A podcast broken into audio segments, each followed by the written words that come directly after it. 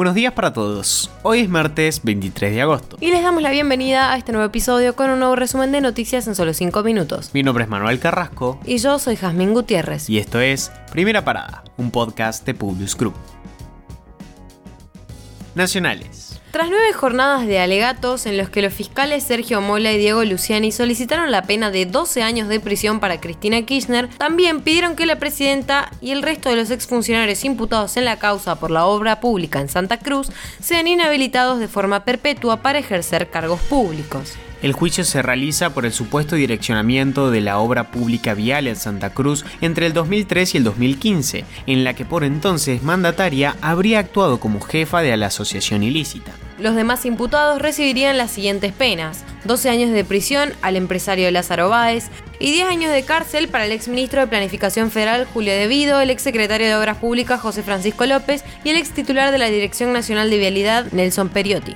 El representante del Ministerio Público Fiscal también requirió el decomiso de unos 5.321 millones de pesos para ser destinados a instituciones del bien público, dado que para la acusación ese es el monto del supuesto perjuicio para las arcas del Estado. Por su parte, la vicepresidenta anticipó que hablará mañana vía redes sociales. Si algo faltaba para confirmar que no estoy ante un tribunal de la Constitución, sino ante un pelotón de fusilamiento mediático judicial, es impedir el ejercicio del derecho de defensa ante cuestiones que nunca figuraron en el acto de acusación del fiscal al que asistí durante cinco días en mayo de 2019, expresó Cristina Kirchner. Hubo tensión e incidentes frente a la casa de Cristina. Vecinos que celebraban el pedido de condena del fiscal Diego Luciani se enfrentaron con defensores de la vicepresidenta. La exmandataria apuntó contra Rodríguez Larreta y declaró, reprimieron a los ciudadanos.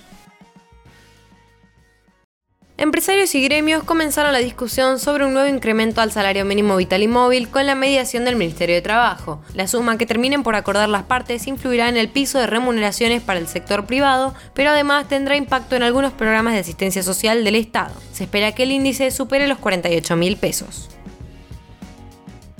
El Banco Central efectuó este lunes la mayor compra de divisas en el mercado mayorista desde el fin de junio pasado. Fueron 150 millones de dólares, con lo que la entidad monetaria consiguió encadenar 8 ruedas positivas por su participación cambiaria, periodo en el que sumó 280 millones de dólares. Con la compra, los números de 2022 vuelven a ser positivos. Hubo mucha demanda de pymes y mucha liquidación, pero también poca demanda de energía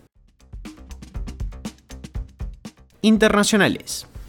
Estados Unidos vuelve a apostar por llevar una misión tripulada a la Luna. Se trata del programa Artemis que tiene como objetivo final enviar misiones tripuladas al satélite natural de la Tierra y a Marte en los próximos años. Construyeron el cohete más poderoso y este sacudirá al mundo el lunes 29 de agosto, día elegido para su lanzamiento. El vuelo de prueba sin astronautas marcará la primera vez desde la última misión Apolo en 1972 que una nave espacial diseñada para llevar tripulación realiza un vuelo alrededor de la Luna. Estados Unidos y Corea del Sur comenzaron sus mayores ejercicios militares desde 2018. Las maniobras tendrán lugar hasta el 1 de septiembre e incluirán ejercicios de campo con aviones, buques de guerra y tanques, así como miles de soldados. Pretenden reforzar la preparación de los aliados ante el proceso de modernización armamentística iniciado por Corea del Norte. Washington es el principal aliado de Seúl y tiene unos 28.500 soldados en Corea del Sur para ayudar a resguardar al país de su vecino del norte que posee armas nucleares.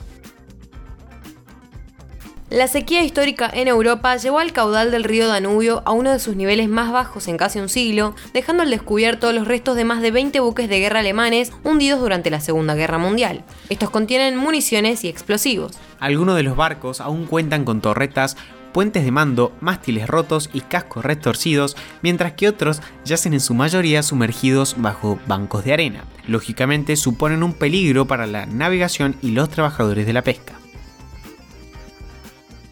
suspendieron a los tres policías de Arkansas que golpearon brutalmente a un hombre sospechoso para retenerlo. La policía dijo que cuando los oficiales confrontaron al hombre, empujó a un agente al suelo, le dio un puñetazo en la parte posterior de la cabeza, lo que provocó el arresto violento que fue captado en video y se hizo viral. El hombre no identificado fue arrestado y trasladado a un hospital local. Enfrenta cargos de amenaza terrorista, resistencia al arresto y otros cargos de agresión. Tragedia en Cusco. Cuatro turistas murieron y otros 16 quedaron heridos tras la caída de una minivan a un abismo de 100 metros. El vehículo transportaba turistas de diferentes lugares que regresaban a Cusco por una ruta alterna. Al parecer, ante la oscuridad y el desconocimiento del camino, se produjo el fatal accidente. Con esto los despedimos por hoy. Gracias por escucharnos. Te pedimos que compartas nuestro podcast a tus amigos para que podamos seguir creciendo y llevándote las noticias. Envíanos tus comentarios o sugerencias en nuestro Instagram public-group. Los esperamos mañana en el próximo episodio de Primera Parada. Que tengan un muy buen día.